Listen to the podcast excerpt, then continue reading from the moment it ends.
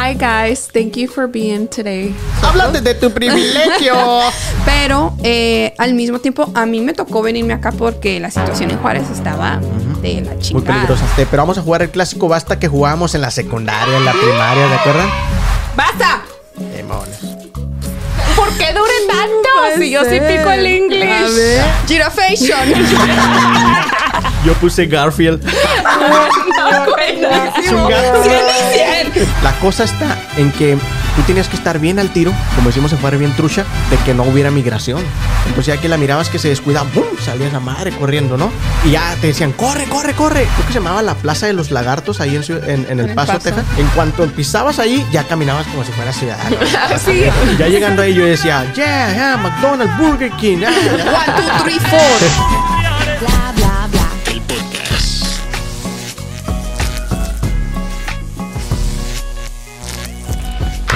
Hola, ¿qué tal? Bienvenidos a un episodio más de Bla Bla Bla en podcast. Por fin nuestra Gracias oportunidad de por- hablar inglés. Ay, es que la, la que sabe más inglés hoy nos quiere poner en vergüenza. ¿Crees? No. ¿Tú crees? ¿Para qué? Guachumara la macara. Welcome. A ver, em- empieza el podcast en inglés. A ver. Hi guys, thank you for being today with Oh, fíjate, ya ni me salió. Ah, ya ves, por presumida. Gracias por acompañarnos en un episodio más de Bla Bla Bla el podcast. Gracias por apoyarnos en todos los anteriores. Han estado muy padres. Hemos tenido invitados, invitados, perdón, muy increíbles que han se han unido a la dinámica, que eso es lo padre, ¿no? Sí. O sea, llegan y se acoplan, eh, cotorrean con nosotros, enseñan otra cara aparte de la que de la que este casualmente enseñan en todos los lugares, pero hoy nos toca estar solitos, Mara. No hay de otra. Pues sí. Vamos a sacar Estamos esto adelante. bien. Esperamos que se entretengan. Sí, se van a entretener. Va a estar bueno este episodio. Pero por eso mismo vamos a agradecerle a todos los. Yo ya les puse nombre bien mamón acá. Sí, Los- como si ya tuviera miles y miles de fans. No, muchachos, pero es que hay que pensar en el futuro. En el futuro vamos a tener muchos fans, Sí. entonces hay que darles un, su Sí. uno propio nombre. Y les pusimos, bueno, yo les puse, acá las muchachas están burlando de mí, los bla bla fans. Perfecto. ¿Qué? ¿Perfecto? Yo no me burlé. Yo No, no, tú no. burlé. Sí, Eh, sí, es que ella sí piensa en grande. Es No, que mira, yo- yo, ya voy a meter mi promoción de la tiendita y yo al principio no me quería grabar hablando con los con mis seguidores en la tiendita. Tengo como 400 seguidores, pero yo decía, 400 es un montón de gente. Sí. No no conozco personalmente a 400 Son personas. más de los que invitan a las bodas a veces. No, Exacto, ponte a entonces pensar- yo dije, mira, yo aquí me voy a grabar y que me vean en Ponte a pensar que, seguidores. que ha visto gru- ha, ha habido grupos que vienen a dar conciertos con 400 personas. Entonces, Imagínate, 400 de- seguidores ¿De en el 10 Insta. dólares cada, cada, cada persona? Ey, mándenme, no sean así. Ah, no es cierto. Por eso hay que pensar en grande. Si nosotros ahorita tenemos casi 2000 que nos están siguiendo en Facebook, Gracias, gracias por apoyarnos eh, y eh, compártanos. y, y a esta fecha, a lo mejor para cuando salga este episodio vamos a tener más. Sí, vamos a estar picando los 5 mil. De hecho, Amara ya un- Vámonos, a- en una semana, dice. a- Amara, claro. Amara a un fan ya le mandó mensaje por, al, al de bla bla bla, Amara. Sí, oh, era internacional Ay, no, también. no, no fue a mí, no dijo mi nombre, eh, que quede claro. el- Se me hace que andaba atrás de tus carnitas. pero tú no Desde quieres Angola o no sé qué, le mandó una, una selfie acá, bla. Ah, bueno. Estuvo divertido eso también. Sí. Pero vamos a empezar con los, con los saludos. A ver, tú, tú Suni, empieza. Yo le quiero mandar un saludo a Diana. Gracias por el apoyo. Diana, yo le, yo le cortaba el pelo antes. Diana de Santiago. ¿Nunca la. ¿Nunca la destrasquilaste? Ah, no, pues vo- volvía, ¿tú crees? Ah, a no, Lulu también, muchas gracias por el apoyo.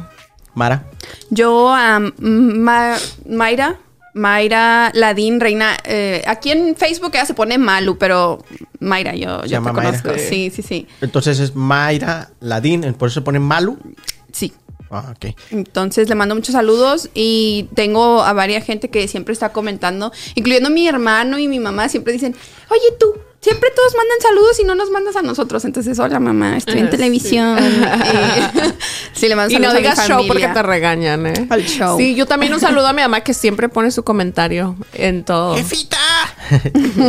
bueno, un disclaimer antes que todo. eh, van a estar escuchándonos moquear a, a, a Suni y a mí mucho porque andamos con alergias. Se las queremos pegar un poquito a Mara, pero no se deja. Yo ella, no. Ella sí la tiene edad, su, la sistema inmune fuerte, ¿va? Y dicen que hay ahorita la generación de cristal y que no sé qué. Estos Y un- señores. Un pequeño aquí, disclaimer de que vamos a estar cada ratito porque tan, tan cabronas Yo las pinches- soy aquí. Soy Sí. acá. Y yo le quiero mandar un saludo muy especial a, a Josué Ortega. Mire, chavas, esta chava, yo- este chavo le voy a platicar de volada. Él es un youtuber de Ciudad Juárez que tiene su canal para que lo sigan. Eh, se llama El Pana Blog. Muy bueno, muy, muy buenos, este, muy buenos videos. que- Paisano de Juaritos. Sí, de hecho ya nos invitó, vamos a hacer un, un, este, un, un podcast con ellos porque es, Wow. tienen un podcast que se llama, este, el podcast de, desde Ciudad Juárez o algo así. Discúlpenme si, si me equivoqué, aquí lo voy a poner abajo como quiera. Y estamos pensando que si vamos hasta Juaritos a hacerlo, Yo jalo. Invítenme. ¿Qué? Yo Sí, jalo. yo- a mí me tienen que dar un poquito de anticipación, pues tengo criatura, chicos. No te importa. la llevas, te la llevas, hombre. O lo hacemos remotamente. De una u otra manera va a funcionar, pero saludos para Josué Ortega y para Elías Campos. Suerte en tu Saludos. Josué campaña. Elías, yo sí voy a ir por unos burritos. Y otro que yo le tengo que mandar saludos, otro Josué, Josué Ramos, este editor del de, Nacional, también siempre está aquí apoyándonos y que a ver si cuando, a ver cuando nos haces una entrevista, camarada. ¿eh? y a quién más, Mara. Ay, que, que- ya cerré todo. Yo le mando saludos a todos los que comentan ahí. Bueno, yo a Carlos, a Carlos Alejandro Nájera, A mi prima Berenice, que siempre está comentando. Ahí mis tías y mis primas siempre están compartiendo todo. Muchas a tías. Rocío López, mi hermana, que también ya sabe que la Sí. quiero un chingo. Ahí le pasa el- el- la corta feria por el apoyo, ¿no? A Berenice Márquez, ¿alguien conoce a Berenice Sí, Márquez? es mi prima Berenice. Ah, ok. Ya dijo Sí, sí, sí. Berenice. A Matías Meniz también, que nos ha comentado aquí. Eh, al H, al- a Eddie Martínez, ese chavo también es talentosísimo. Ya le. ¿Talento ya- qué, qué? Talentosísimo. Ya, le, ya también ya, ya tienes, la, tienes la invitación para cuando vengas aquí a Oklahoma porque él es de Forward.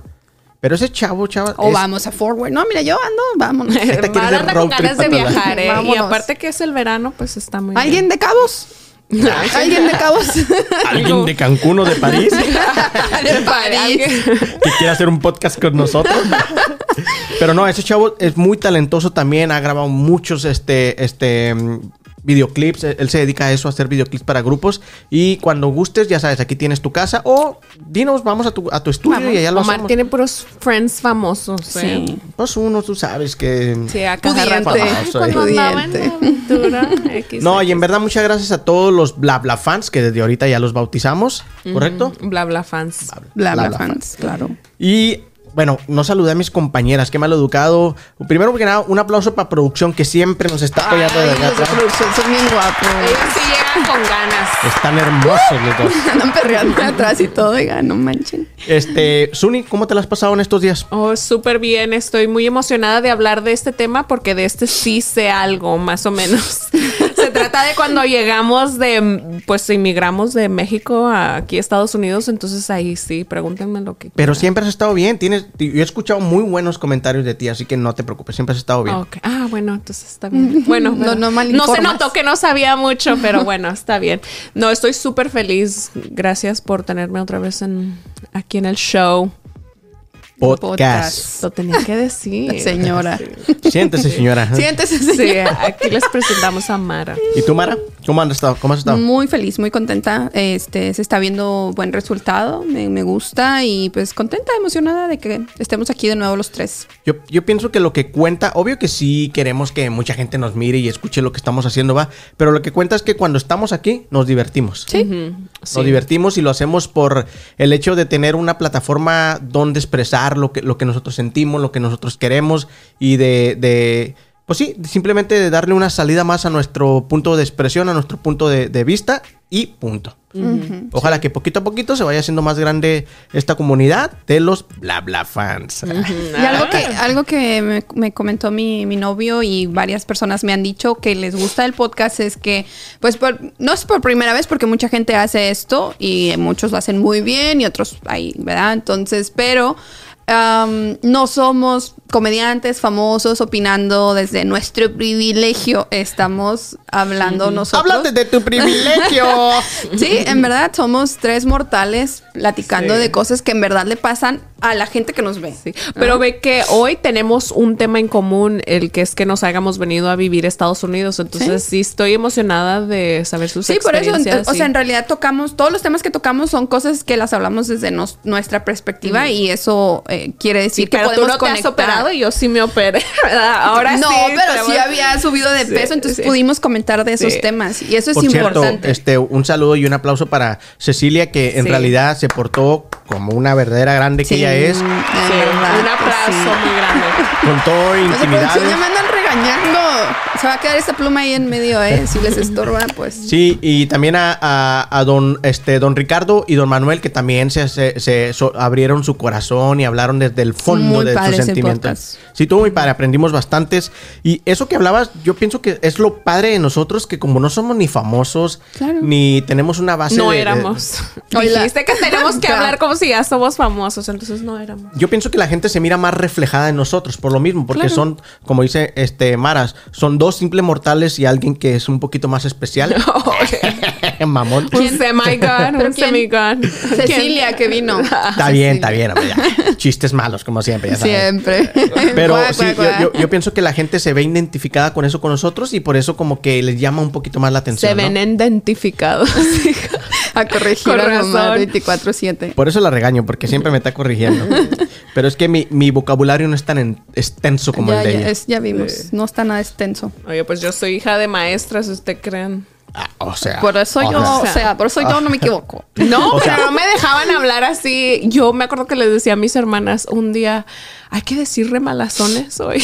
Remalazones. De de- tres de de la tarde malazones, a- malazones, malas razones. No, remalazones. ¿Pero por qué? O sea, de No, malas o sea, porque palabras. como Como no lo sabías ah, decir bien. Sí, no, y no nos dejaban decir Claro, majaderías ni nada de eso. Entonces, para revelarnos, de 3 a 4 de la tarde hay que decir Ah, tenían horario y Sí. todo. Sí, pero porque después de ahí se acababa el encanto ya. Ah. Tenías que regresar a tu papel de niña buena.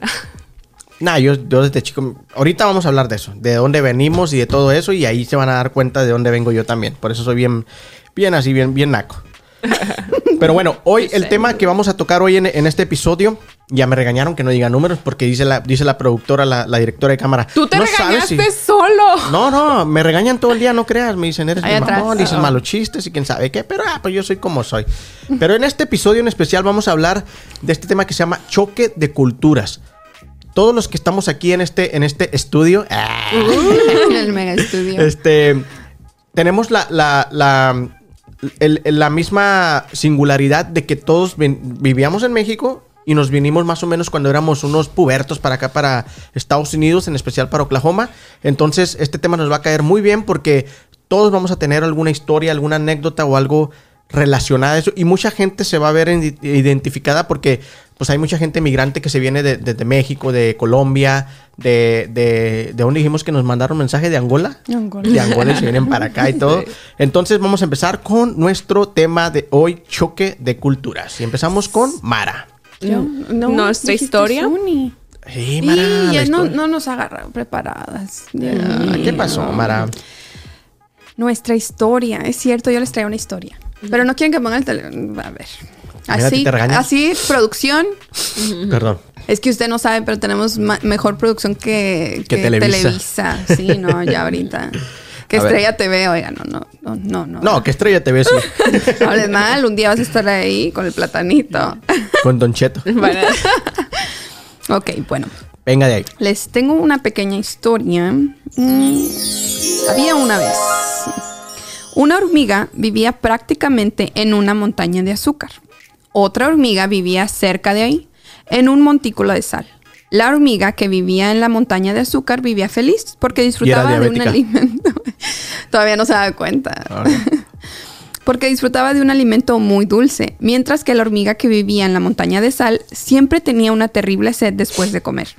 Un día, la hormiga de la montaña de azúcar se acercó a la montaña de sal. Hola amiga, le dijo. Hola, contestó, ex- contestó extrañada la hormiga del montículo de sal. Qué bueno ver a otra hormiga por aquí. Comenzaba a sentirme muy sola.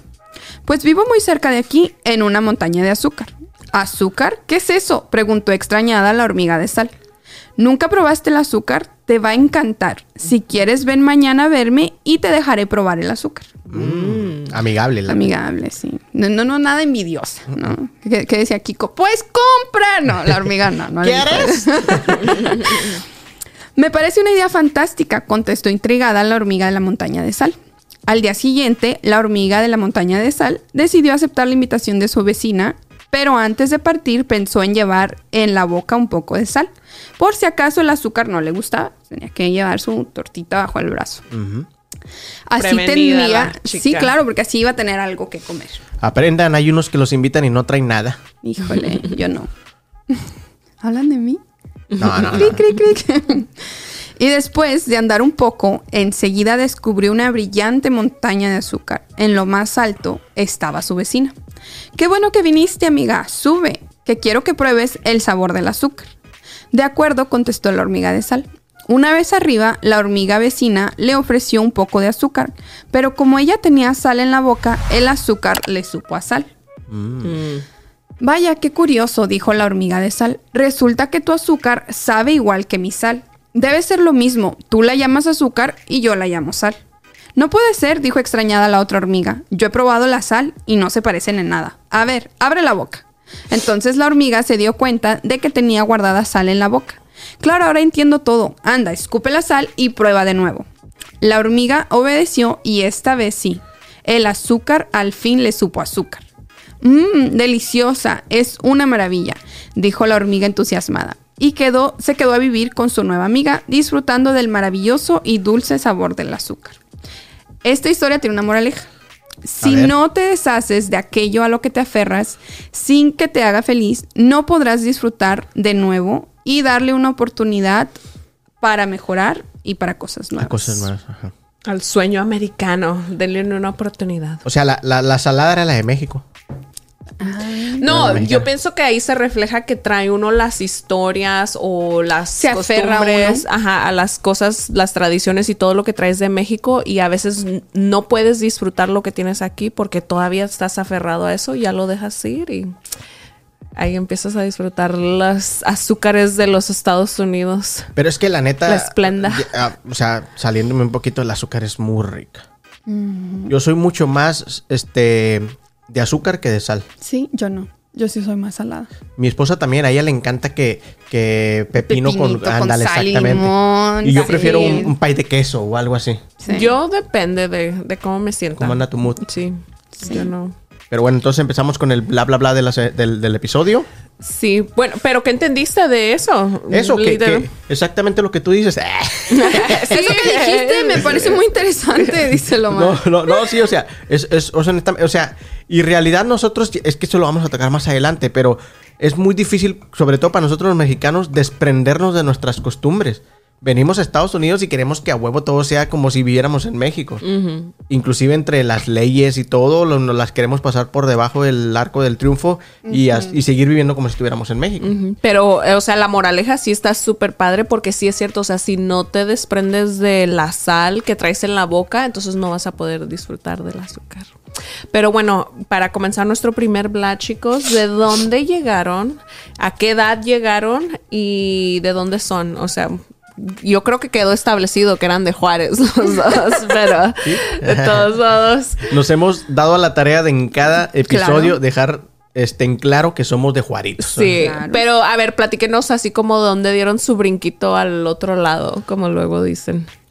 Yo quiero que empiece Omar, porque luego después siempre nadie me va a preguntar a mí. A ver, Omar, ¿de dónde vienes? ¿A dónde vas? Anda, andan muy buena onda hoy, no sé qué pasa, pero ah, yo me voy a dejar querer. Es Yo payday. creo porque traigo alergias y ando It's mormadito. payday, ¿no? dice el otro. No, pues mi historia sí es. Mira, yo, yo soy de Ciudad Juárez, ¿va? Obvio. Soy de Ciudad Juárez. ¿De dónde es Juan Gabriel? Van a decir. De Ciudad Juárez, Chihuahua, de donde es nuestra Miss Universo. Oh, Ah, sí felicidades. es. Un aplauso. La Miss. Súper bonita. Déjame decirte que las mujeres de, de Chihuahua en, en- en general son muy hermosas. Altas, este, muy, muy guapas todas.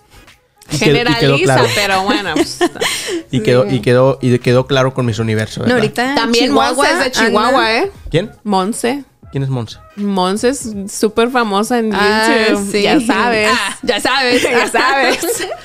Pero bueno. Es sí, más famosa que nosotros y en nuestro podcast. ¿eh? No, no, no, aguas con la Monse. bien. Bueno, pero este, a mí no me importa Monse. Ah, ok, le importa la Miss Universo. No, este, déjame decirte que, que sí, yo, yo vengo de Ciudad Juárez, Chihuahua, y yo, este, cuando yo era un niño, nos, eh, mi mamá, mi hermano mayor, que yo siempre le he dicho papá, cruzábamos de, de ilegales, de mojados a- a- a- al, al paso, que es la frontera con Ciudad Juárez.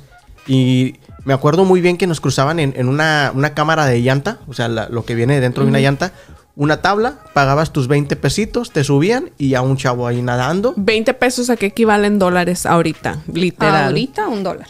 Menos. Un dólar, ajá. ¿20 pesos? ¿O sí, un sí, dólar? un dólar. Más o menos un dólar. Un dólar para cruzar para el para Estados Unidos, chicos. Pero te estoy hablando en los 90. O sea, Sí, que en pues, ese entonces la- a lo mejor que eran 2 mil pesos. de- y antes de las torres. Sí, porque an- antes no, era, no eran pesos, eran, eran, eran miles de pesos. Eran 500 90 centavos. Ajá. Yo creo que sí, ¿no? Sí, creo que sí. No. Bueno, ahí después no, sacamos el allá dato. el historiador dice que no, ¿verdad que no? Mm, no. Ah, está bueno, pues. El chiste de, de que, de que nosotros pagábamos eso, más o menos un dólar para que nos pasara. Entonces, ya después de que nos pasan por el río Bravo, este, lo que tenías que hacer es tú brincar la- lo- los rieles del tren y trenes que estaban ahí estacionados, no estaban en movimiento. A veces estaban en movimiento y te tenías que esperar a que se pararan o X cosa, ¿no? Sí, pues ni modo que. ¿Quién sabe?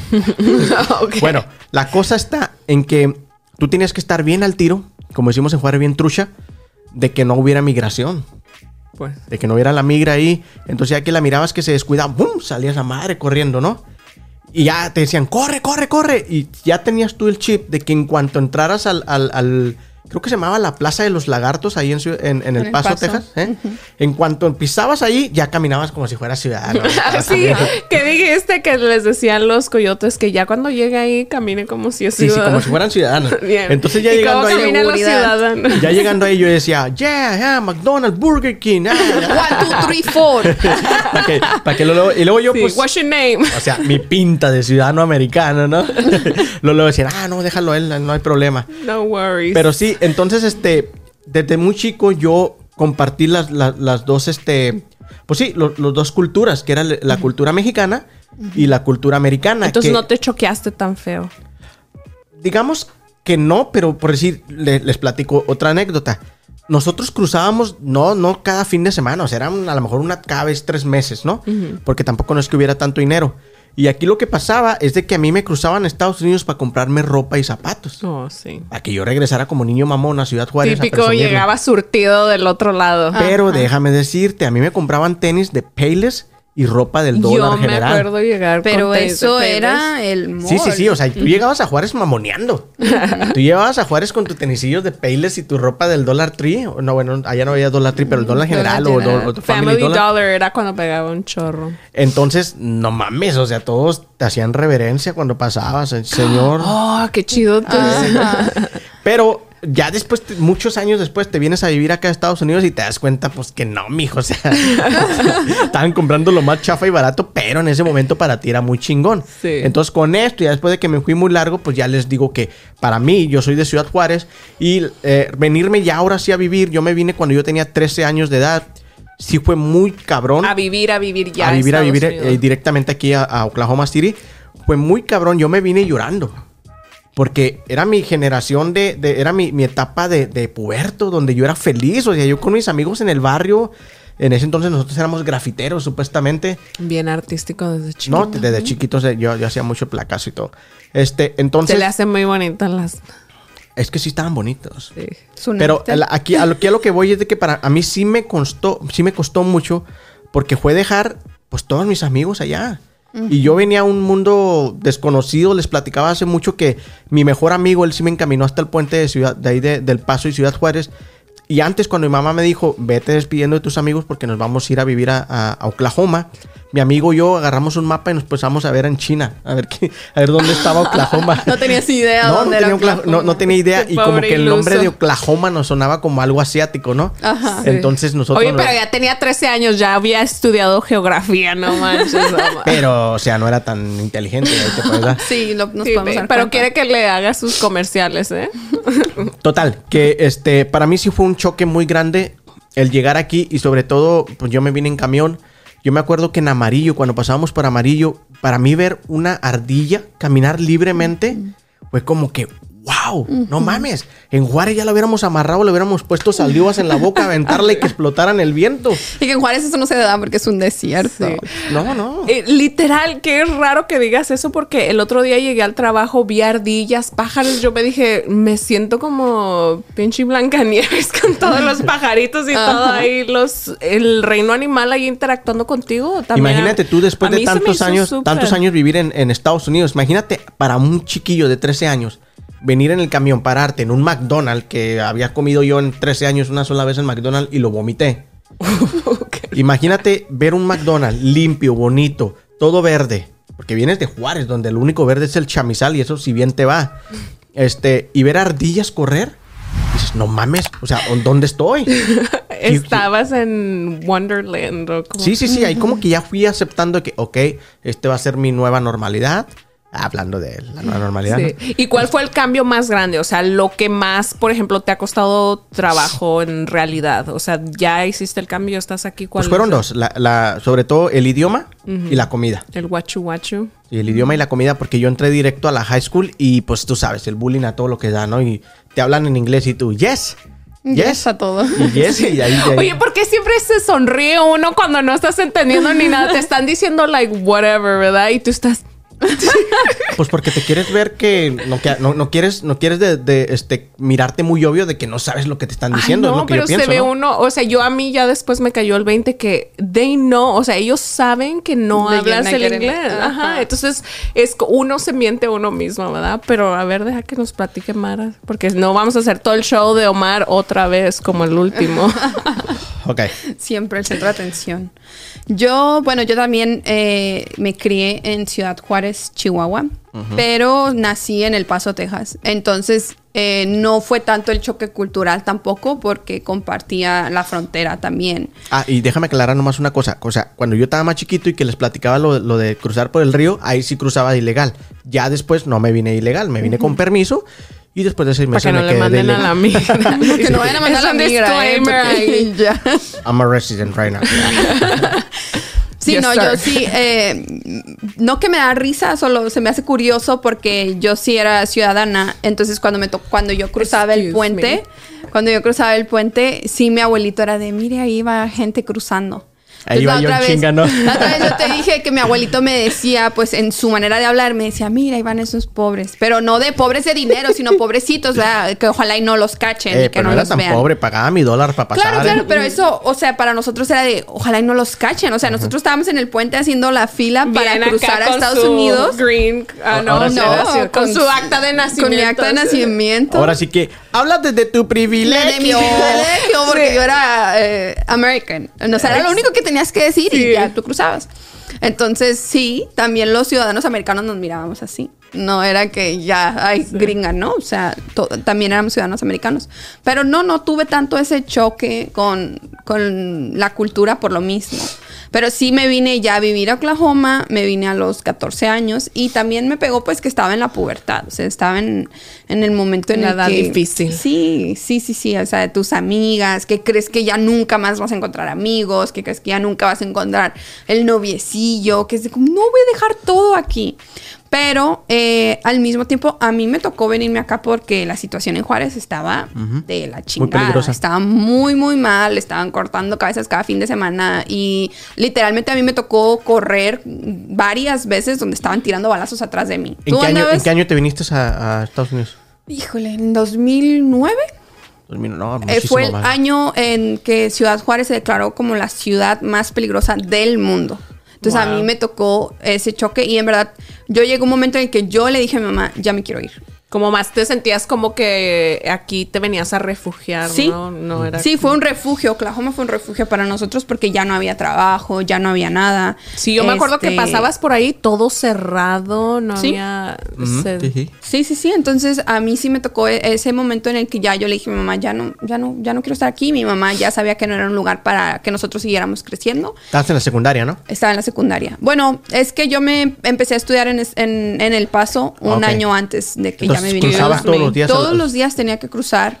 ah, y esa es una realidad que vive mucha gente en, la- en las fronteras. Eh, que son ciudadanos o que sus papás deciden que tienen que ir a, a Estados Unidos a estudiar por, para aprender inglés y todo esto, y porque la escuela en Estados Unidos es mejor. y Supuestamente. Todo este show. Entonces mis papás decidieron hacer el gasto para tenerme también estudiando acá y que aprendiera inglés, porque para mis papás era, es ciudadana, tiene que aprender inglés. Y me empezaron a mandar, pero es un sacrificio cabrón. O sea, toda la gente que, que estudia en Estados Unidos y vive en México es un sacrificio. A mí me tocó tener parientes que en el 2001, cuando tumban las, las Torres Gemelas, ellos trabajaban, o sea, vivían en, Me- en- en Ciudad Juárez, pero trabajaban y estudiaban en, en El Paso. Entonces platicaban que les tocaba, ellos entraban, digamos, al- a trabajar a las 7 o a la escuela a las 8, ¿no? Se tenían que ir desde las 3 de la mañana para poder cruzar por cómo estaba la situación en ese momento, que te revisaban hasta los huevos, porque si traías una bomba algo ahí. Entonces sí, es un sacrificio muy grande. muy- es- Aparte te cobran por pasar, ¿no? En, en- en el puente. Sí, sí, sí. Eh, bueno, ¿Sí te te, cobran? cobran, no, no el puente, eh, sino las camionetas que te llevan. Porque obviamente mi mamá solo me le pagaba a alguien que nos llevaba a muchos, a muchas personas igual que yo que iban a estudiar a Estados Unidos. Entonces era un Wow. sacrificio grande. Pero sí, yo me vine de esa edad y pues sí, fue el choque también. El, el, no que fue choque, pero me recuerdo que lo que más se me hizo grandioso de Oklahoma, yo ya había venido aquí como a los nueve años. Pero ya cuando me quedé a vivir aquí, recuerdo que llovió todo el verano, llovió mucho. Y pues yo estaba en plena pubertad y yo pensaba, yo estaba emo, muy, muy emo. Y me daba mucha risa porque... Con el copete desde acá. Sí, sí, sí, sí, yo estaba en ese momento y Twilight, la película de Crepúsculo, estaba, estaba trending, pero mal. Y yo me acuerdo tanto que en Twilight, en la película de Crepúsculo, llueve mucho porque viven en Portland y llueve mucho y es boscoso. Yo vengo de Ciudad Juárez, es un desierto, no hay ni madre, todo está seco, eh, lo único que hay es tormentas de arena, no, rara vez llueve. Entonces me acuerdo que ya me subí Llue- al Llueven bus. balazos y pedradas. era lo que- La madre. Pero me acuerdo mucho que me subía en el camión hasta la mera parte de atrás, me llevaba el camión de la escuela a la escuela aquí en Oklahoma. Y ahí iba yo ahí viendo por la ventana y yo me sentía en la película de Crepúsculo. Yo, esto es tan deprimente. O sea, como que ahí sí me dio el golpe de, en verdad, esto es, va a ser mi nueva vida y así la voy a tener que vivir. Y aquí llueve todos los días y es tan depresivo. Y estaba en una edad en la que eran demasiados cambios. Pero sí, al mismo tiempo me enamoré muy rápido de lo verde y lo bonito que es Oklahoma, lo tranquilo. No, no. Tan nada- asustado. nada de. Apenas ahorita. No, no, nada, no hagan drogas. Este, pero sí, fue muy rápido lo que me enamoré, en lo que me enamoré de Oklahoma, ¿verdad? Que a mí me gusta Oklahoma y mucha gente hasta ahorita siempre va a ser de que hay en Oklahoma puras vacas, pues también, y está muy bonito. No, sales dos, tres días fuera de Oklahoma y cuando ya miras el casino que vas entrando y dices, "Ah, Qué bueno. Hogar, dulce hogar. Ajá. Honestamente, sí. Así me ¿Ver, fue a mí, pero Suni. Yo Eh, me ella, vi- ella no viene de Ciudad Juárez, viene de Durango, así que... Sí. Sí, o sea, X. X. Pero yo, para mí, fíjate, sí fue, estaba viendo que para mí sí fue un choque todavía más grande porque yo venía de un rancho. Sí, O sea, ya- habíamos experimentado la frontera. Ya estaba la ciudad, ya estaba la frontera. Yo venía de un rancho, no hablaba inglés. Sí veníamos eh, seguido como de vacaciones, siempre desde ¿Cómo? ¿No hablabas inglés? No, o sea, O sea, no. ¿what? No speak English. Y ahorita nomás la vieron atrás de cámara. Sí, puro guachu. inglés. Este, pero sí, para mí fue algo como en ese momento no me estaba dando cuenta del cambio tan grande que estaba haciendo porque simplemente estás como en survival mode, o sea, nomás estás tratando de... ¿De qué edad te viniste? Ah, tenía 17 años y Es que más o menos así. ¿En qué año te viniste? en el 2005. Yo Llegué el- aquí un 4 de julio del 2005. Entonces, en cada 4th of 98. July también es mi Independence Day, guys. Yo en el 98 y tú en el 2009. Ok, nomás para aclararlo. 98, yo en el 2005, sí. Ah, pero para mí lo más difícil fue el idioma. Entré a la high school, hice mi, mm, mi senior year de high school aquí. Y haz de cuenta que, o sea, para mí los domingos era como algo bien difícil. Saber que al otro día tenías que levantarte y luego no sabías. Ajá. Mi prima puso un meme de que, ¿cómo se le ocurrió a mi mamá dejarme en el kinder si sabía que no hablaba nada de inglés cuando de chiquita? Y sí es cierto. O sea, vas sabiendo que no puedes comunicarte, Comunicarte. con las y fíjate personas. que para mí el domingo era lo mejor. Cuando yo llegué aquí, porque me llevaban a la pulga de la 10 y me compraban mi bolsita de, de, de, de cacahuates rostizados en sal. Sí. Hijo de su madre. Oye, pues mi tía tenía un puesto en la pulga de la 10, entonces a lo mejor yo te vendí tus cacahuates. De bueno, verdad. no, porque yo llegué en el 98 Sí, y cuando no. ya me hice de aquí, ya no fui a la pulga de la 10. No, ya la excuse pulga, ya me, no, ya ya. cuando tenía... Ya- ya- ya iba ya a cuando mo- había dejado su Tommy Girl shirt, Eso ¿verdad? lo iba a platicar más adelante. Ese está Spoiler memorable. Está memorable, pero... Pero, o sea, ah, o sea, a pesar de que llegamos en diferentes etapas, todos llegamos de una edad pubertos, éramos Sí. pubertos y en realidad en, e- en ese momento lo que nos importa son los amigos, la pachanga y la escuela, pero eh, ese es un choque cultural llegar de una escuela que tú tienes más o menos, tú dices que estabas en un rancho, no sé qué tan diferente, me imagino que fue eh, muchísimo, muy diferente de la escuela que venías a, veni- a venir aquí a una escuela a Sí, no manches, mi papá, bueno, nosotros creciendo, literal teníamos cerdos, teníamos marranos y antes de irme a la escuela yo iba a darle de comer a los marranos y luego ya te ibas a la escuela, literal. O sea, de esas, de, o sea, es un literal, un rancho. Pero mírenle ahora con iPad Pro y tal, barlata. Sí, no. un sueño americano. Oye, entonces agarraste el inglés muy rápido. Sí. Porque nosotros que duramos aquí toda la high school no lo queremos Yo hablar. Desde el 98. Sí, exacto. Y no lo quiere hablar en lo más. Pero sí agarraste el inglés rápido. Yo me acuerdo que estaba en una clase de inglés porque como si te querías graduar tenías que tomar todas las ESL. materias que eran requeridas, no nada más el ESL. Yo no agarré ninguna materia de ESL porque me quería graduar en el tiempo que Para era. los que no nos miran de, de otro país y nunca han venido a Estados Unidos, la clase de ESL es donde básicamente te enseñan el inglés. Inglés O sea, como segunda lengua. Nos meten a exactamente. Todos los.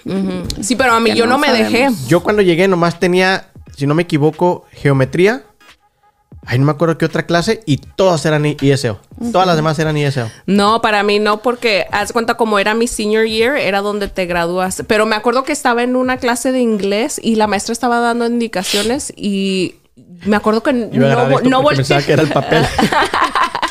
Te dije. la- y me acuerdo que escuché las indicaciones de la maestra y luego volteé y luego dije, "Ah, le entendí.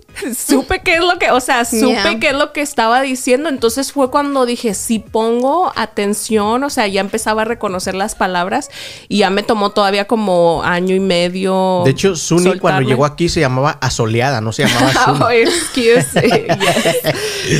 Pero ya llegó aquí y dijo, Ya le cambiamos Sunny.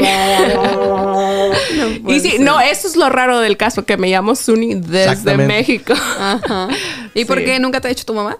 Sí, pues no, era, me, y, mm, mi nombre es Sunny Suheidi, chicos. A Entonces, la madre. échenle todavía. Suni Sugei. Leía, leía mucha novela china tu sí, mamá. de neta que sí. Pero, a ver, chicos, ¿cuál es el segundo bla bla? ¿Le toca a quién? ¿A quién? A ti. Ok. Déjenme buscarlo aquí.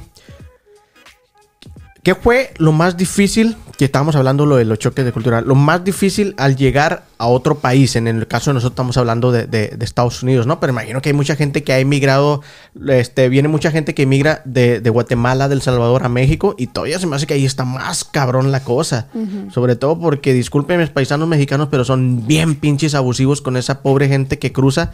Que bata. Imagínate, esa gente, nosotros nos quejamos de cruzar del río Bravo hacia Estados Unidos. Y esa gente tiene que cruzar todavía de sus países a la frontera de México y luego de ahí todavía a Estados Unidos. Así que mis respetos para esas gentes que son las más trabajadoras. El- el- el- de repente conozco a mucho guatemalteco, salvadoreño, hondureño, trabajando. que tienen hasta dos, tres trabajos, porque eso sí les tenemos que dejar saber. Mucha gente allá en México piensa que venir a Estados Unidos es vivir en la gloria, ya no haces nada. Al contrario, aquí vienes a chingarle, a trabajar, a veces si, si puedes dos trabajos, porque aquí todo es muy, muy material.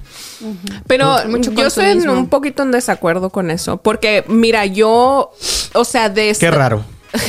Qué raro que, que, que estés de Estés de Ah, desacuerdo. que estés de acuerdo. Bueno, pero es que mira, yo te lo puedo decir de mi propia experiencia. Yo al estar trabajando, vamos a decir, con gente americana, con gente de raza negra, lo que sea, yo me fijo cómo piensan ellos y yo de la manera como piensan ellos trato de, agarrar o absorber lo que aplica para mí, lo que me mejora. Entonces, sí tiene uno que trabajar, esforzarse, hacer más que los demás, pero con el intent de... Pero ¿en qué estás de desacuerdo? ¿Qué dije yo mal? de que. O sea, de que nada, o sea, con- a base de puro esfuerzo. O sea, sí es esfuerzo, pero no tiene que ser esfuerzo físico de que lo tienes que hacer. Ah, bueno, pero estás hablando en tu caso que tú aprendiste un- una profesión que es cortar pelo y poner este cejas. Pero hay personas que vienen directo a trabajar porque su idea es regresarse a, a su país otra vez. Entonces trabajan dos, tres restaurantes, y luego salen y limpian sus oficinas y luego hacen algún otro tipo de trabajo durante el fin de semana.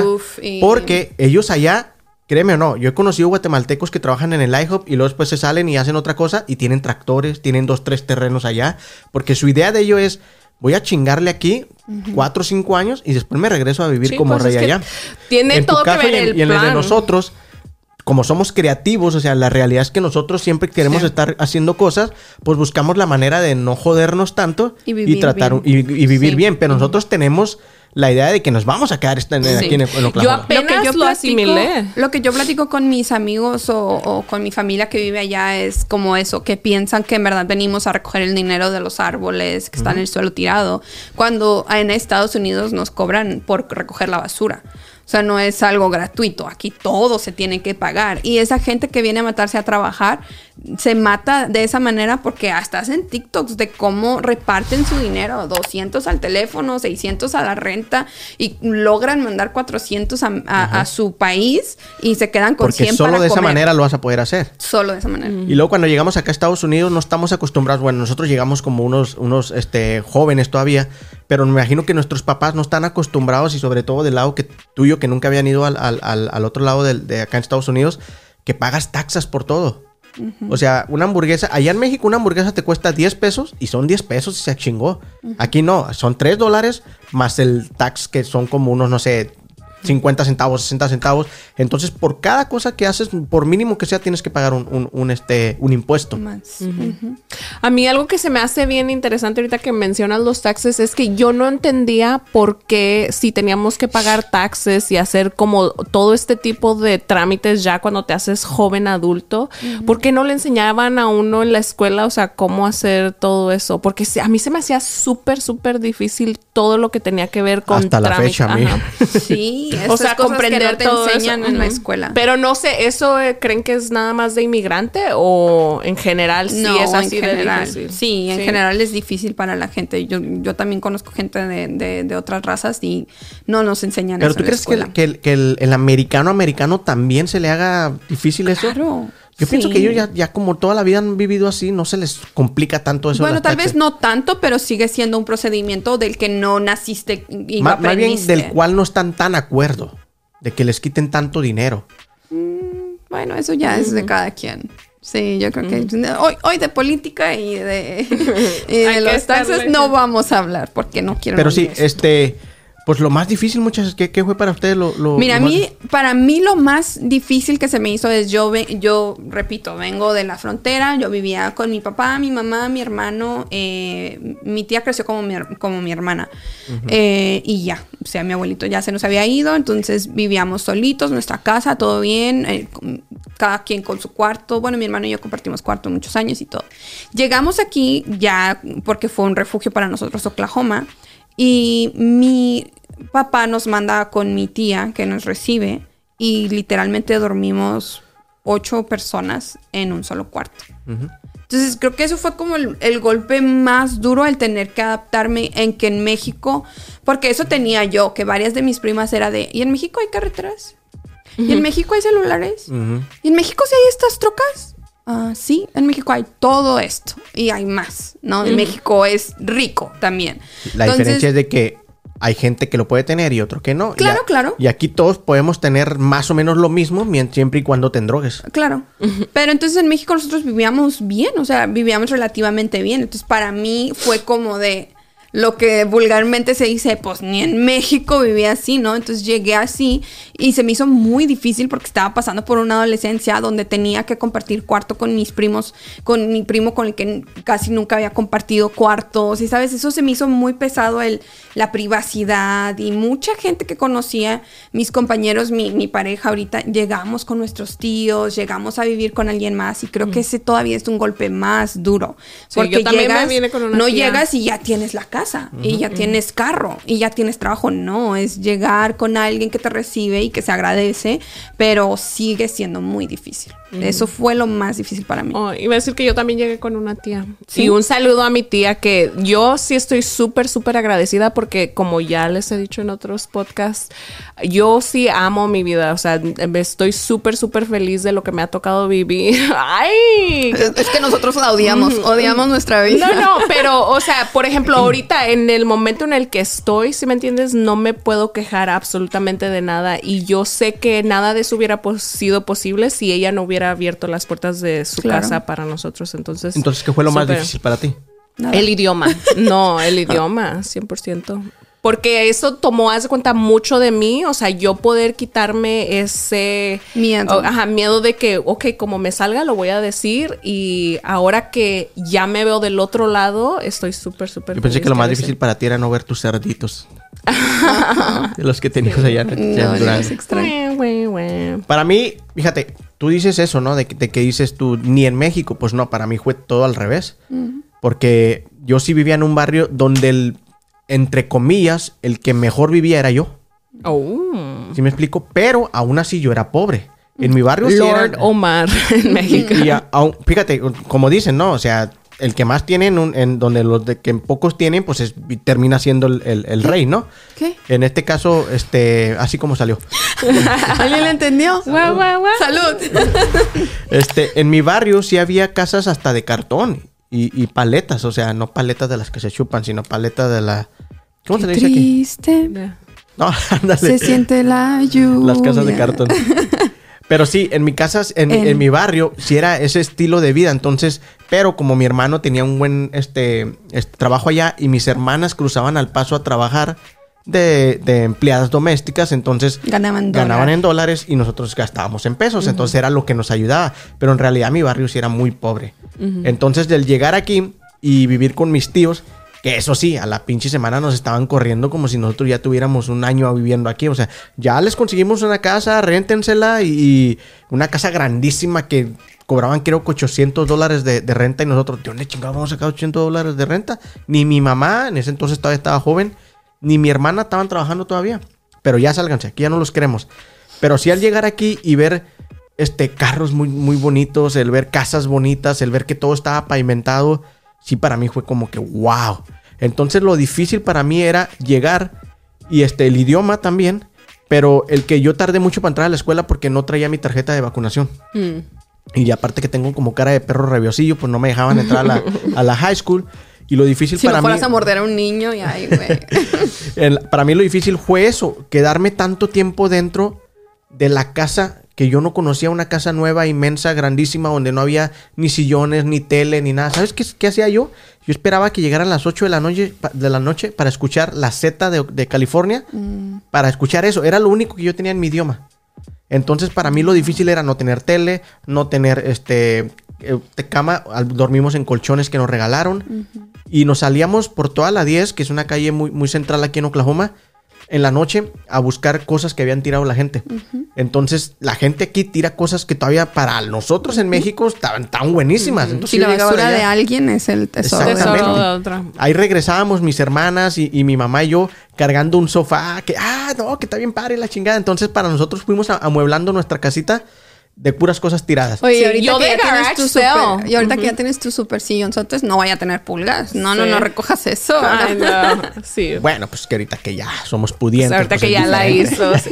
No, No, yo no. sí, cuando nosotros primero agarramos la casa, toda la amueblamos con puras cosas de garage sale y así de como de vintage. No, yo me acuerdo mucho que, o sea, nosotros ya estábamos eh, en... A nosotros no recuerdo que nos hayan corrido, no sé qué pasó ahí. Obviamente ya mis papás, éramos muchos en un cuarto y también el, dicen que el muerto y el arrimado a los tres días apesta. Entonces para nosotros ya teníamos ahí como seis meses, todos, Ah, pues sí, mija. todos durmiendo en el mismo cuarto. Pero es que lo que O nosotros sea, pasó... ya no, ya no pestaban, jediaban. Ya no, No, es que mira, a nosotros no está tan mal la situación en Juárez que a nosotros mi mamá dice, váyanse. Y, nos de- y mi mamá se queda en México con mi papá. Entonces nos manda a mi hermano, a mí, a mi primito que tenía un año a mi tía, con 20 y algo, y a uno de mis primos, a mi tía también le dijo, vete, porque la situación estaba realmente caótica en mi pueblo, o sea, mal. Entonces nos mandan para que estuviéramos seguros. Y mis papás todavía tardaron en venirse para acá. Entonces, mi tía encontró un trabajo, pero mi tía tenía que mantener a todos estos niños que no eran de ella. Y ella estaba en sus 20 y algo. Entonces, por eso es que estuvimos ahí como cuatro meses solos viviendo con mis tíos que no los conocíamos, porque pues no, nunca los conocimos, no crecimos con ellos. Y después es que mis papás logran llegar aquí. Cuando mi papá recibe su primer cheque, me acuerdo que van y tratan de rentar un departamento. Y me acuerdo que en el departamento, cuando ya nos lo entregaron, nos dijeron, todavía tardaron otro mes en dárnoslo. Y nos dijeron, pues se van a poder meter hasta mañana porque hoy acabamos de lavar la carpeta y está mojada. Y nosotros ya estábamos de así de nola. Y dormimos en hules y arriba pusimos, pusimos hules que consiguieron y arriba pusimos ¡Ule, ule! ¿Cómo se dice, no? y arriba pusimos cobijas y ahí dormimos. Pero nosotros era de ya, o sea, al fin nuestro propio espacio y dejando de molestar gente y todo. Claro que se agradece, también estamos muy agradecidos, pero también ya necesitábamos darles a ellos su espacio y nosotros el nuestro Pero es porque que no estábamos es, es normal, cuando invaden tu privacidad, o sea, por más que quieras a una persona, Claro. llega un momento en que dices, oye, ya no puedo hacer lo que yo hago normalmente cuando estoy solo o Sí. con mi familia, entonces es normal. un super shout out a todas las gentes que viven aquí que le han abierto las puertas a, a, Un a shout gente. out, de- o sea, Sí, un un saludo. saludo. un saludo, no de verdad, a toda la gente que ha abierto las puertas de su casa. O sea, si hayan apestado un poquito, mucho, lo que sea, pero le han cambiado la, la vida a Sí, muchas claro. personas como nosotros. Y sabes qué, Entonces- otra cosa que se me olvidó decir, difícil para mí fue también el bullying cuando entré a la, a la- a la- Oh, a sí, la high school. del bullying. No, en serio, es que me mira, interesa. Yo estaba acostumbrado eh, que en la, en, la, en, la, en la secundaria allá en Ciudad Juárez, pues yo era muy rey. ¿Sí me explico? Todo el mundo me conocía.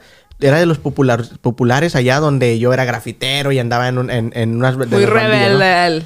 Sí, Soy entonces, rebelde. como vienes de, de- de casi todos tus amigos que vienen de la primaria y todo eso, entonces ya eres conocido y, y- y, este, te la pasa toda madre.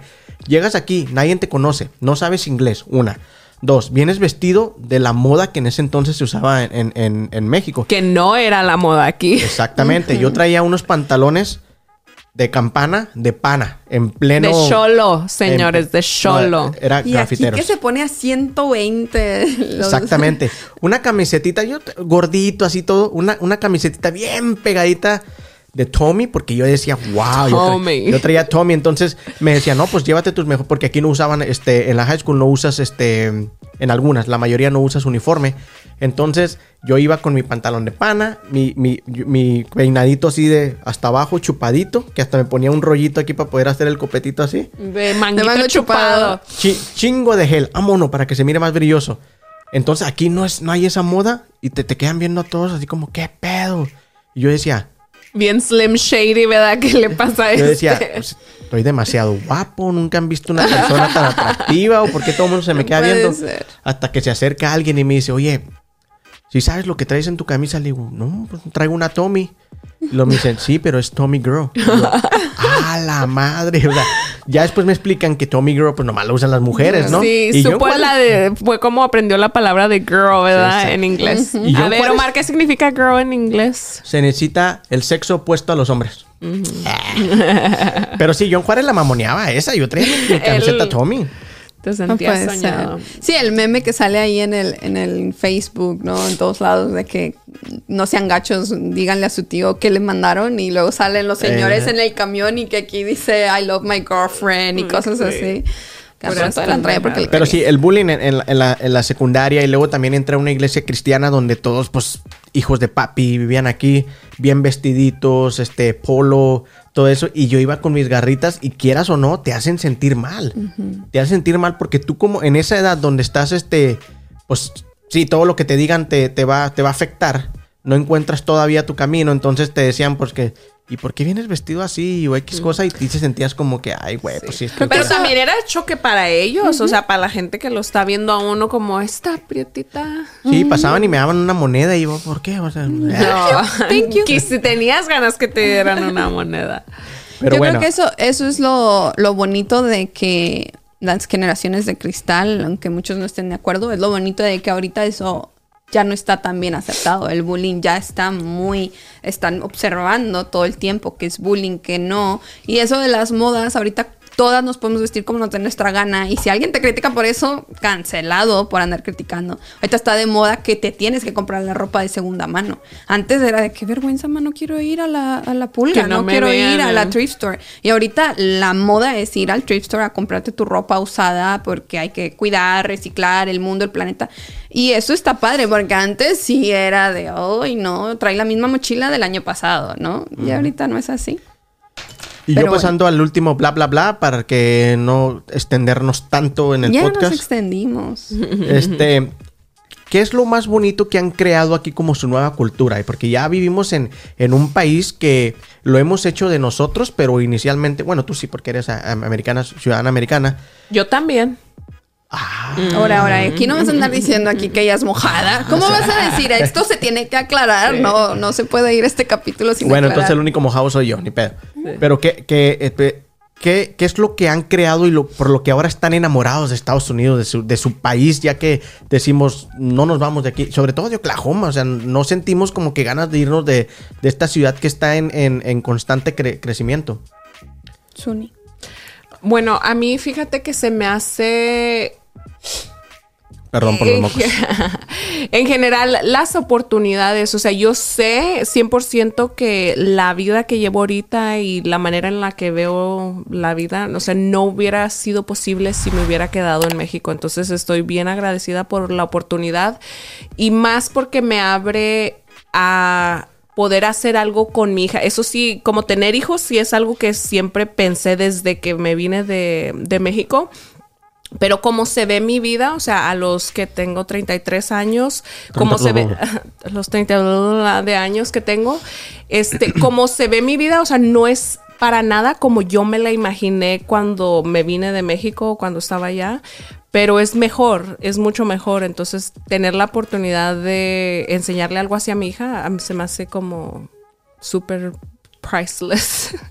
O sea, tú, tú lo, lo que valoras mucho de este país son las, las oportunidades. Las oportunidades, porque es que las oportunidades en realidad sí se le presentan a todos, es cuestión de saberlas aprovechar. A veces nos va a tocar, como luego dicen, agarrar una L, o sea, sentarte, y otras veces te toca sacar la casta y enseñar de qué estás hecho.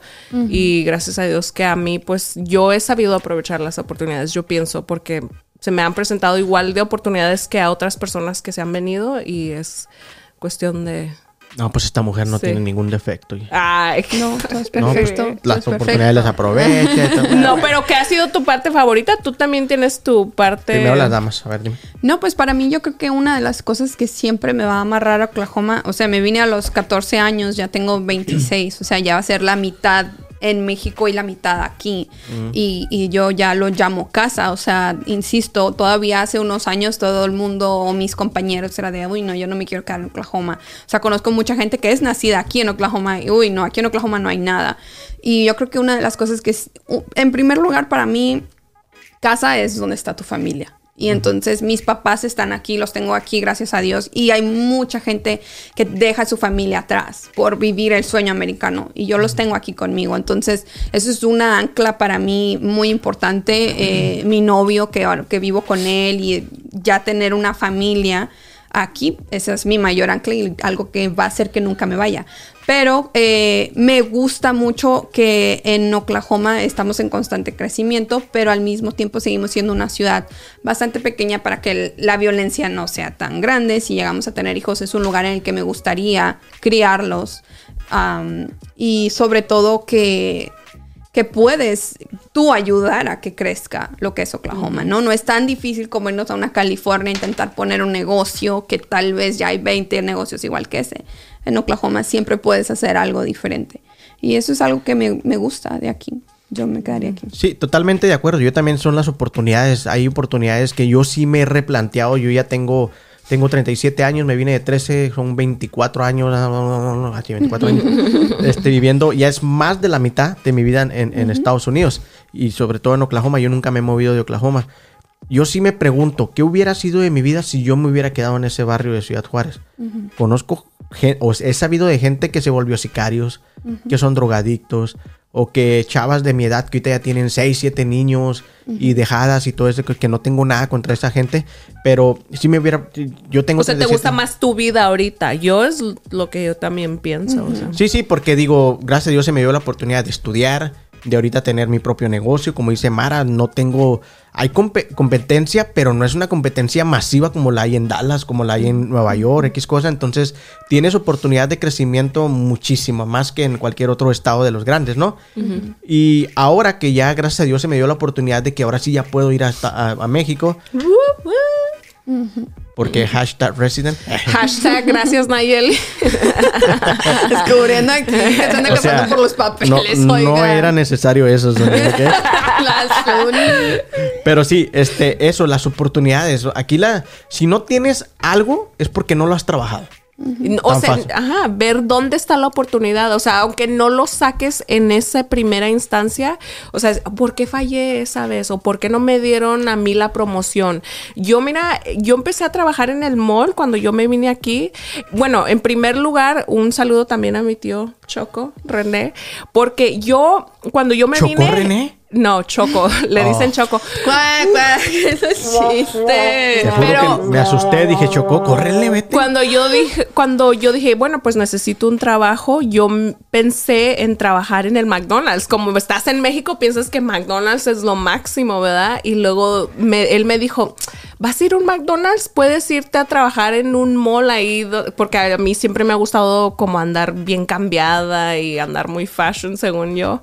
Entonces, él me dijo que me fuera al mall y haz de cuenta que eso me abrió a mí las puertas, o sea, de yo pensar que, ok, puede puedes ser un poquito más. Ajá, o sea, podía ir más allá que nada más trabajar como en... Y no quiero decir como algo de restaurante, pero era más inclinado a lo que... No, no, eh, o sea, es que era más O sea, inclinado a Mara está trabajando en un restaurante. Sí, o sea. lo... No, no, pero para Y mí sale era... con sus propinotas. y-. Luego vamos a tocar ese tema. Sí. No, no, yo estoy diciendo porque era más inclinado a algo que yo quería hacer con mi vida, ¿sí me Claro. entiendes? O sea, algo te más abrió de los fashion. ojos que podías hacer algo Sí, o sea que no me tenía que tomar como un break, ¿sí me entiendes? Un ten- podía pasarme de donde estaba a ya perdí eso, chicos. Es que se le fue monitor. Bueno, pero en lo que ella se arregla mí, el monitor. Para mí algo que, que, que sí me deja muy marcado y lo hablaba hace poquito con mi, con mi hermano es algo que yo nunca dejé, es, dejé, nunca más pienso dejar de ir a Juárez. A mí, porque conozco gente, conozco que nunca voy a ir. Es como, eh. Y ya pueden ir y todo, pero ellos Pero deciden tienes no ir. gente en Juárez a quien visitar. Sí. En mi caso yo no tengo a nadie. Ya. Nadie. Toda mi familia está aquí en Estados No, a mí, Unidos. eh, yo ir a México. O sea, para mí yo he tratado de conocer otros estados porque a mí, yo, un amor por México. que aunque que ahora le que ya tengo. conozco al pana y Elías, me prometieron que me van a llevar a comer, así que sí, Sí, voy a sí, ir. sí. No, es, yo, yo no te voy a dejar de ir a Juaritos. Para mí, y eso yo a veces lo platico fuera de este tema de que todo el tiempo es de, ay, Juárez, que hay en Juárez? No tienen nada, Juárez, no sé qué. Voy para allá y me traes, me traes, me llevas y no. Porque Juárez no tiene nada, así que déjenme ¿Ya acabaste de pelearte? No les Ya. voy a no les voy a traer nada de Juárez, pero yo eh, mi amor por México ahí sigue, yo he vuelto, ha habido años que me voy dos veces al año, trato de ir.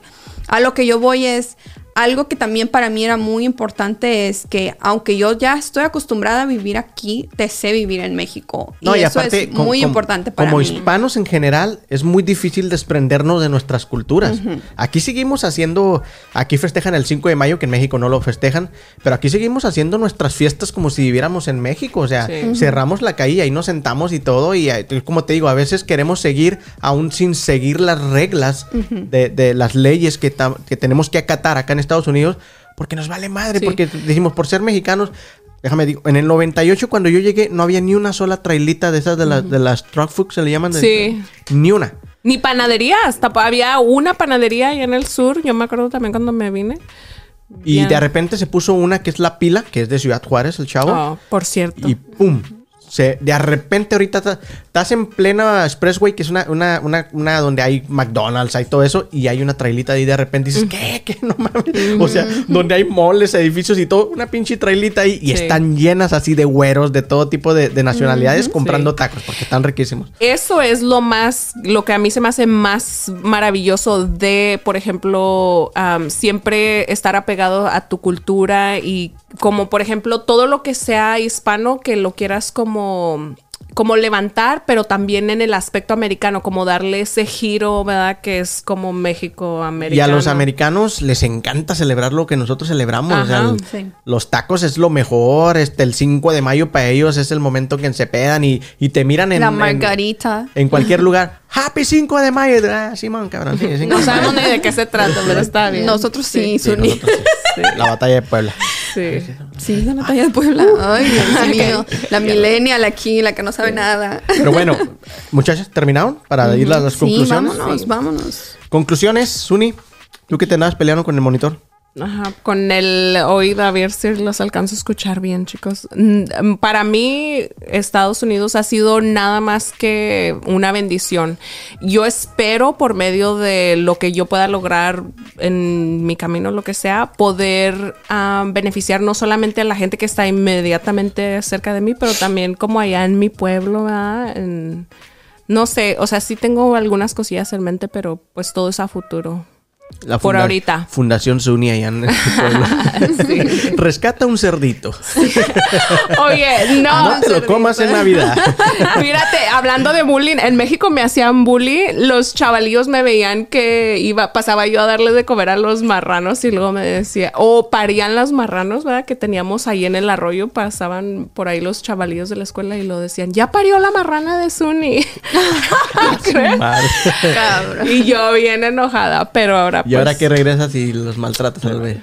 Para mí es eso, ¿sabes? Que como yo vengo de México, eh, la gente o mis amigos aquí se reían cuando yo les decía que yo nunca había visto una vaca o que yo nunca había tenido un caballo tan cerca ni ese, ese tipo de animales de granja. Todo el mundo era de, ay, vienes de México. Y yo creo que esa es una conclusión que deberíamos dejarle, ah, porque hay muchos chicanos aquí o muchos ah, mucha gente que en verdad desde muy chiquito desde bebés se criaron aquí pero son mexicanos que creen que eso es México y México es hermoso y México tiene todo lo tiene todo no le falta nada más que un ¿Pero nunca viste a la, a la policía montada allá en Juárez? no no no o sea a la- sí a lo mejor sí o sea sí conocía a un caballo o sea como se miraba y lo llegué a ver de lejos pero yo me refería a que nunca había estado cerca de una Cerca, vaca de una mm. gallina de un nunca entonces todo el mundo era vienes de un Lo rancho más cerca es a una vaca que estuviste en un taquito.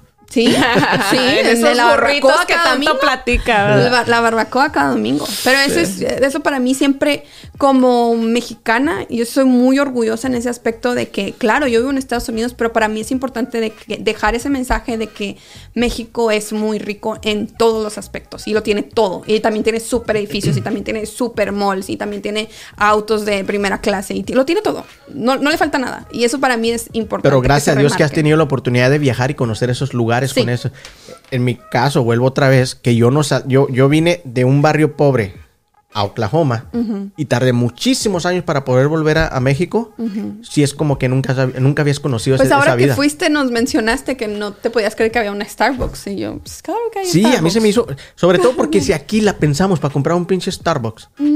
Dije, cabrón, ¿cómo le hacen para gastar allá? No sé qué son. Qué son Y es más, podría asegurar que Starbucks llegó primero allá que Oklahoma, porque Oklahoma tardó mucho en crecer. Entonces, sí, eso es lo... Sí. A mí me daba mucho coraje que, si, que Uber Eats no llegaba a Oklahoma. Hace unos años Uber Eats no llegaba a Oklahoma y ya todo el mundo estaba hablando de Uber Eats. Mis amigos en México estaban hablando de Uber Eats y no lograba llegar al estado de Oklahoma porque Oklahoma es muy chiquito. Entonces, sí, eso es lo que para mí siempre trato de remarcar, que, que se quede eso, que en México tenemos de todo. Y que amo eh, eh, Estados Unidos y, a- y puedes amar México, ¿no? Sin tener que echarle en tu sueño americano de México no tiene nada y por eso me fui, ¿no? Sí. No, pero nada más las oportunidades, eso es lo, o sea, eso era lo único, ¿verdad? Que allá, por ejemplo, puedes tener todo, todo el talento y simplemente es más difícil allá, por alguna razón. Sí, en, en- aquí en Estados Unidos mi conclusión es de que, de que oportunidades hay para aventar para arriba. Nomás es de que tú las tomes y las hagas. Yo me acuerdo hace mucho tiempo que a mí me fue muy mal. Puse mi primer negocio y me fui a bancarrota. Y me acuerdo que me decían en mi familia, yo no encontraba trabajo porque yo a fuerzas quería trabajar de lo, de lo creativo, de lo que yo era, haciendo algo, este, diseñando, haciendo videos. Me decían, Omar, entiende que nosotros vinimos aquí a limpiar oficinas y a barrer restaurantes y todo eso. Le digo, no tengo nada en contra de eso. Le digo, pero si no es mi vocación y no es lo que yo sé hacer, porque si yo voy a ir a un restaurante a la primera mesereada te voy a tirar un agua. Sí. Porque soy muy tonto. Eh, Para eso se necesita un talento especial. Hay gente que sabe hacer eso y tiene la, la, la, sí, la gracia para caerle bien a esas personas. Y eso es lo que cuenta para que te dejen un tip de 20, 30 dólares. Y eso es lo que yo iba con lo del restaurante, que, o sea, yo me sentía bien dispuesta a hacer eso, si me entiendes? A put in my work, pero cuando alguien más te valida y te dice, like, oh, no, pues sí puedes hacer a- otra cosa, ¿verdad? Más inclinado a lo, a lo que tú querías hacer, es como que, ¿really? Entonces ahí lo que aprendí después de ser tan abruptamente interrumpido, este, fue que, que cuando no encuentras la oportunidad de trabajo, créatela tú mismo. Aquí tenemos esa oportunidad de tú crear tu propio trabajo. Entonces a todos los eh, este, personas paisanos que se vienen de otros estados, de otros, de otros países, principalmente de Centroamérica y Sudamérica, que es donde nosotros estamos más fam- familiarizados, no se acaba el mundo aquí en Estados Unidos. Extrañas mucho a tu gente allá en, en- en tu país natal, pero siempre va a haber alguien que te tienda la mano. Yo estoy seguro, aquí somos la gente muy sensible, que nomás vemos a alguien que necesita y siempre estamos para, para- para brindarle una mano. Y los sueños aquí se vuelven aún más grandes. Esa es mi conclusión. Vámonos. Se transforman en podcast. Hablaste bien bonito. ¿Cómo? Hablaste bien bonito. De esas veces que me salen las pinches palabras, que no me atravieso. Y con esto damos la in- el inicio a nuestra dinámica ¿Ya rapidito. puedo usar mi pluma de producción? Ya, también, a mí me está regañe y regañe por mis mocos. ¿Qué quieres que haga? Ando modorro. Este va a ser el, el episodio más moco del mundo. Es que sí, que falta de respeto. Pero es que no puedo hacer nada, Mara. Estoy- estoy- estoy- Qué tengo falta de alergias. respeto. Los mocosos. Los mocosos. Los mocos. Yo me he contenido, ¿eh? Pero trae uno que todavía no se le que nomás Omar lo alcanza a ver porque no tiene mi ángulo. Bueno, hoy vamos a jugar Basta en nuestra dinámica. En English, speak English. Exactamente. Aquí la, la gringa de este lado nos va a dar clases de hablar inglés. Este, pero vamos a jugar el clásico Basta que jugábamos en la secundaria, en la primaria, ¿te acuerdan? Yo me estaba acordando la otra vez del chismógrafo, ¿te acuerdas? Allá, en- Ah, allá en- en México, el chismógrafo. Que ahí, ahí salía a quien te caía puro mal. bullying. ¿Quién te caía mamá, mal? quién- Nomás que salgas en el chismógrafo. Sí, no, pero ese no, el que te hacían en la escuela, no el chismógrafo de la colonia. No, pues en la escuela también traían un chismógrafo con todos los chismes de la escuela. Ah, bueno. Y vamos a jugar basta, como les digo yo. Este, Basta. Yo, yo nunca he jugado basta, basta así muy bien. Porque yo sí era talentoso y jugaba fútbol. Pero. Oh. Claro, y luego te chingaste la rodilla. clásico, clásico, me chingué la rodilla. Pero voy a tratar de jugar ahora y, poner, y ponernos, ponerme a su nivel, muchachas. A ver. Zuni, ¿quién, quién fue el que es el. a- Amara, explícanos cómo va a estar la onda. Ok, pues nada, tenemos nombre, ciudad, animal, cosa y color. ¿Ok? Vamos a hacer que producción haga eh, su abecedario en su cabeza y cuando ya le digamos basta, nos van a decir qué letras cogen ellos para no escogerla nosotros porque... Sí, que digan el, el abecedario en inglés. A, B, C, D, E, F, G. No, pero lo tienen que decir en su mente para que nosotros le digamos basta y no sepamos Sí. cuándo lo dijeron, en, en dónde Ya se van a decir quedaron. qué letra. Nos dicen qué letra y nosotros empezamos a ¿Cuánto escribir. tenemos? Hasta que la primera persona diga basta. Ah, ok, ok. Y si te quedaste tú en animal y ya la otra ac- acabó, ahí se queda. Ok, listo. Entonces, ¿Quién va a ¿listo, decir producción? basta? Todos. ¿Va? Ok. Basta. ¿Eh? G. G. Oh my god.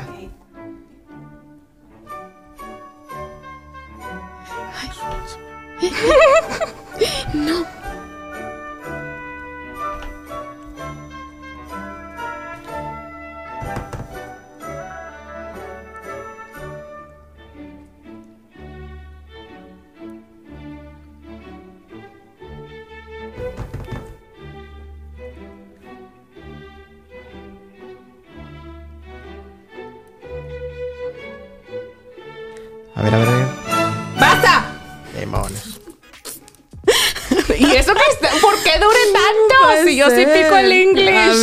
o sea, nosotros no. Nosotros Ah, Tranquila. A ver, dale. Nombre. Dale. Para. Gina.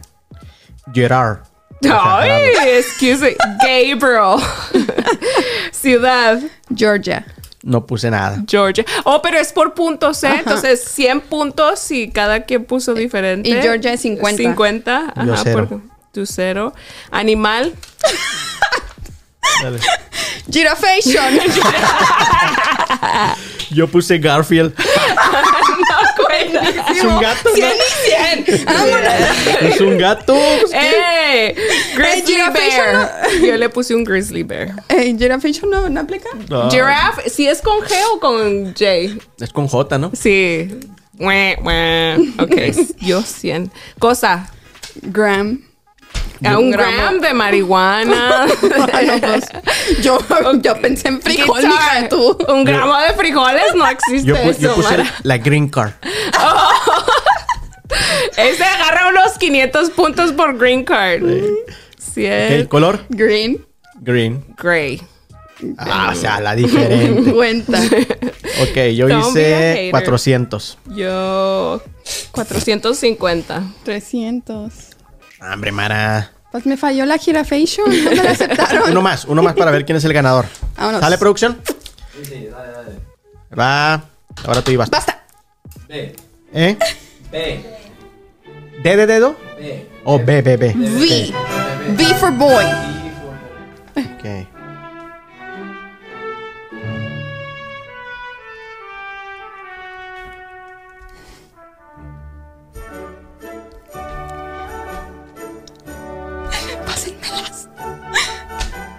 Estoy muy inmensa.